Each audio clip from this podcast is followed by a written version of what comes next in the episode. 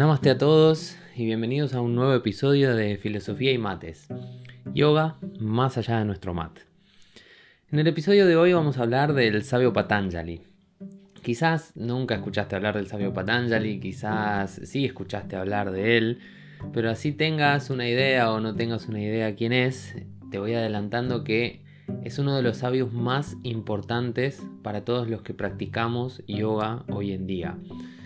Si te dijera que todo el yoga que existe hoy por hoy existe gracias a Patanjali, quizás hasta me estaría quedando corto de la cantidad de cosas que le debemos a este gran maestro.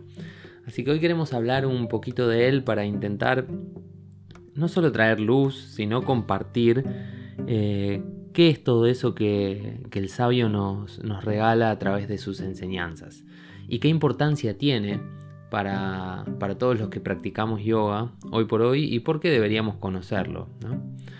Patanjali, sin lugar a dudas, es uno de los maestros más importantes. Se dice inclusive que, como decíamos recién, todo el yoga moderno, todo lo que conocemos hoy como yoga, de hecho el yoga hoy lo conocemos más por su parte física, pero el yoga es muchísimo más que solamente una práctica física.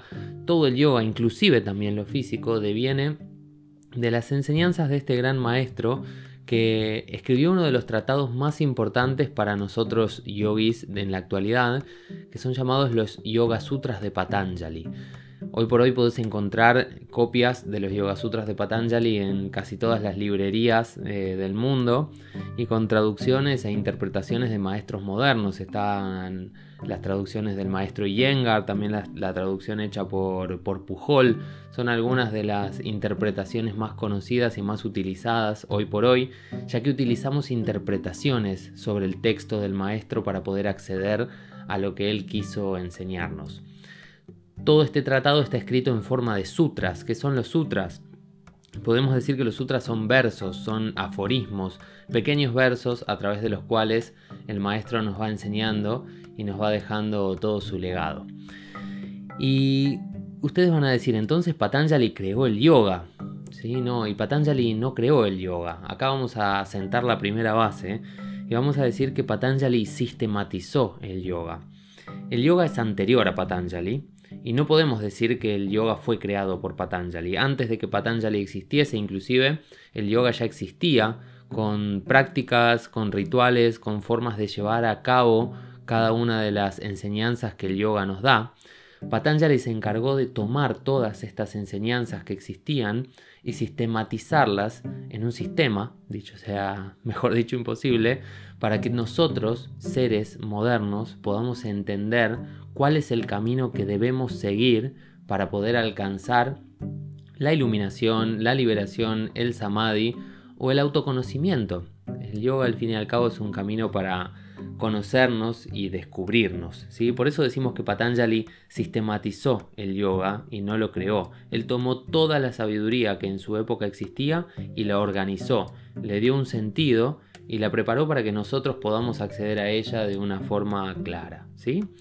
Entonces a Patanjali le debemos lo que hoy se conoce como el Ashtanga Yoga de Patanjali, o los ocho pasos de Patanjali. ¿sí? Quizás de esto sí has escuchado hablar, de los Yoga Sutras de Patanjali, de los ocho pasos de Patanjali, se mencionan muchos estos términos, y los ocho pasos de Patanjali o el Ashtanga Yoga de Patanjali, que no es el Ashtanga Vinyasa Yoga, que es un estilo, ¿sí? el Ashtanga Yoga de Patanjali, son estos ocho pasos que le dan las indicaciones al yogi o nos enseñan a nosotros, yogis, cuál es el camino a seguir para descubrirnos, ¿sí? para alcanzar el desarrollo interior y transitar el sendero del autoconocimiento. ¿sí?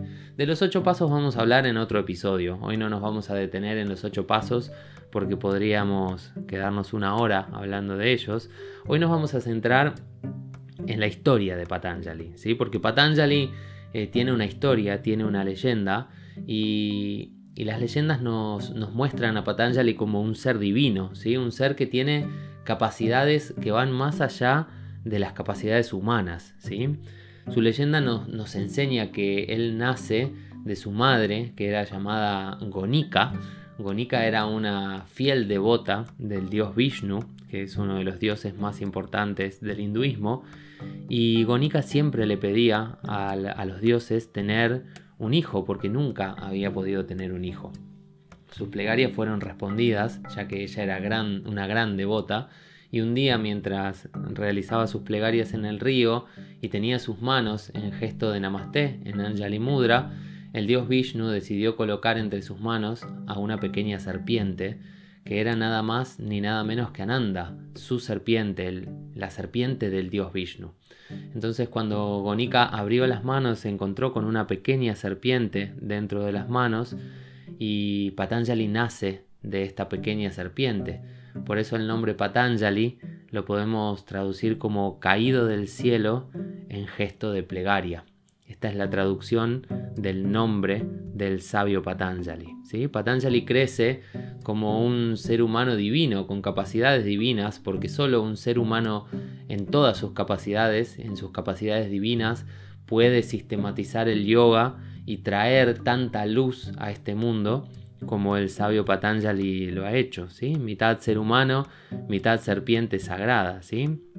Y a Patanjali no solo se le atribuyen los, los Yoga Sutras de Patanjali, que son su texto más renombrado, sino que también se le atribuyen tratados muy importantes vinculados a la gramática y vinculados a la Ayurveda.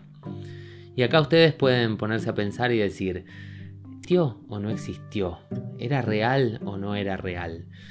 Si queremos seguir el camino de nuestra mente, de nuestra mente lógica, podemos encontrar evidencia de que un sabio llamado Patanjali vivió aproximadamente dos años, 200 años antes de Cristo. Pero si queremos soltar un poco la mente y quedarnos con las enseñanzas y la sabiduría que, que la leyenda de Patanjali tiene para darnos, vamos a encontrar muchísimo más conocimiento y muchísima más sabiduría concentrándonos en el legado del maestro que simplemente preguntándonos si realmente existió o no existió. Poder aplicar la sabiduría de Patanjali y traerla a nuestra vida cotidiana es realmente lo que va a hacer la diferencia en nuestro camino del autoconocimiento. Entonces ahí ya preguntarnos desde lo mental si existió, si no existió, si la leyenda tiene sentido o no, empieza a carecer de valor y es ahí donde tenemos que concentrarnos más en sus enseñanzas y más en todo el legado que este gran maestro tiene para darnos.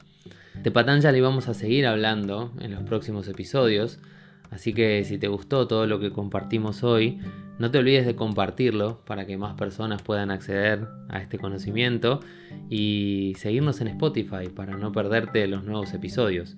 También te invitamos a seguirnos en Instagram y en nuestras redes sociales para poder estar al tanto de todo lo que estamos compartiendo y poder seguir creciendo en este camino del yoga juntos.